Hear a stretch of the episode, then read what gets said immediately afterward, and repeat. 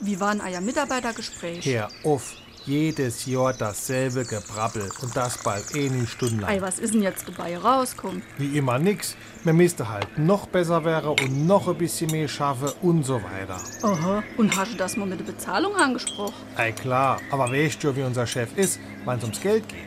Da nicht mal Chemie Abfuhr erdeelt kriegt. SR3.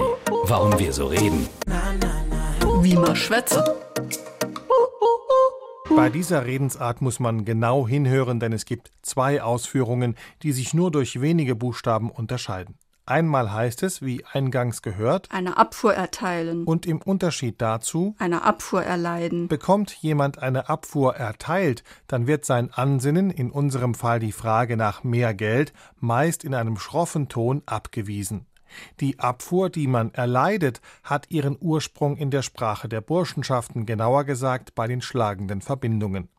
Wenn bei einer Mensur, also dem Zweikampf mit Säbel oder Degen, ein Student so starke Verletzungen erleidet, dass er von seinem Sekundanten abgeführt werden muss, so nennt man dies eine Abfuhr. Aus der Studentensprache des 19. Jahrhunderts ist diese Redewendung dann in unsere Alltagssprache übergegangen.